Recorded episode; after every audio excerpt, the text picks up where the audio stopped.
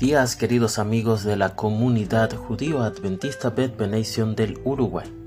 Quería compartir contigo este pequeño momento ya que hemos estado un poco ocupados en, otras tareas y no hemos tenido oportunidad de mm, desarrollar contenido mm, para el podcast.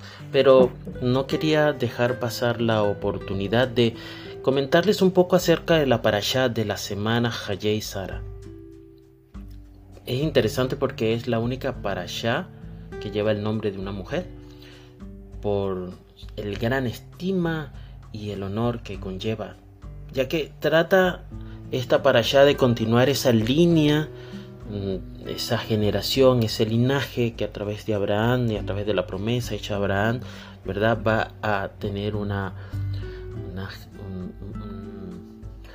desenvolvimiento, un resultado que va a ser como las estrellas de los cielos.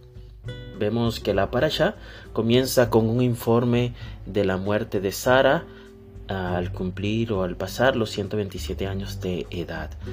Y cierra con una lista de los hijos de Abraham, de las concubinas de los hijos de Ismael. Eh, muchos de los hijos de Ismael, allí podemos ver en Bereshit capítulo 25 entre los primeros 18 versículos. Y la historia central que podemos encontrar en el capítulo 24 es acerca de encontrar una esposa para Isaac. Esa, esa, historia en el capítulo 24. Y Abraham le pide a su sirviente que viaje a Arán Naharayim, o el lugar de nacimiento de Abraham, para encontrarle a Isaac una compañera, ¿verdad? Que va a ser la novia, ¿verdad?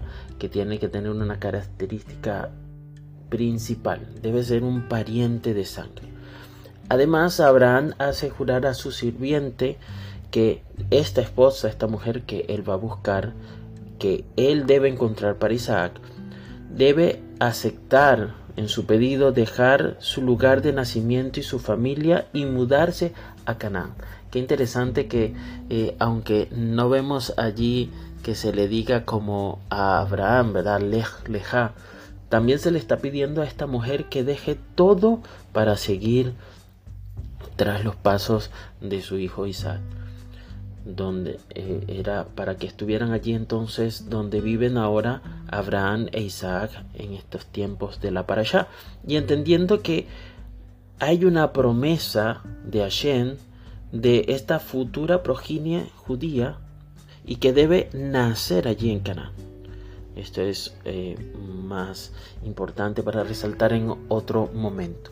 Vemos la fe de Eliezer, ¿verdad? El, el siervo, quien reza por una guía y se embarca en este maravilloso viaje. Y es allí en un pozo donde va a encontrarse con Rebeca, a quien eh, va a recibir este siervo, ¿verdad? Eh, ofreciéndole agua, ofreciéndole hospitalidad. Ella recibe regalos y lo lleva a su familia para que lo conozcan. Allí en esta casa de los padres de Rebeca se hace un compromiso y al día siguiente Rebeca dice o toma la decisión de ir, de dejar todo y se va con el sirviente para ir hasta Canaán como Abraham cuando salió de Arán Naharayim. Y antes de que ella se vaya a su nueva vida con Isaac, su familia la bendice. Y mira la bendición tan especial. Allí en el libro de Bereshit 24:60 que crezcas en miles de miriadas, que tu descendencia tome las puertas de sus enemigos. La verdad que recibir esta bendición la marca como alguien que tiene un papel central dentro del marco del pacto, ya que ella es la única matriarca que recibe una bendición como la de Abraham. Un llamado, pudiéramos decir, parecido. No, no, no literalmente así, este, ni directo de Hashem, pero vemos una similitud allí. Y el sirviente, después de haber sido instruido para encontrar una novia para Isaac, revela que el viaje de Rebeca es paralelo al de Abraham y su acuerdo significa su voluntad de irse a Canaán mostrando una notable fe y significado en la historia judía. Leyendo los versículos 57 y 58 del capítulo 24, vamos a ver que la lectura en el contexto va a revelarle que Rebeca entendió plenamente el significado de este sacrificio que se le pidió que hiciera al dejar su casa y su familia. Es una manera heroica de enfrentar la vida, es una manera valiente. Muchas veces nosotros no tenemos esa valentía, ese coraje para dejar todo atrás y comenzar una nueva vida con Hashem. A diferencia de Sara, que ya estaba casada con Abraham al entrar en Canaán, este viaje de Rebeca a Canaán reflejó el de Abraham convirtiéndola entonces de este modo en una de las matriarcas que compartieron su viaje de fe, dejando su tierra natal por Canaán. Nosotros, queridos amigos, nos estamos encaminando, vamos derechito para estar allí con el Mashiach en, en la ciudad de Jerusalén preparada para nosotros cuando Él venga y reine como el Mashiach ben David.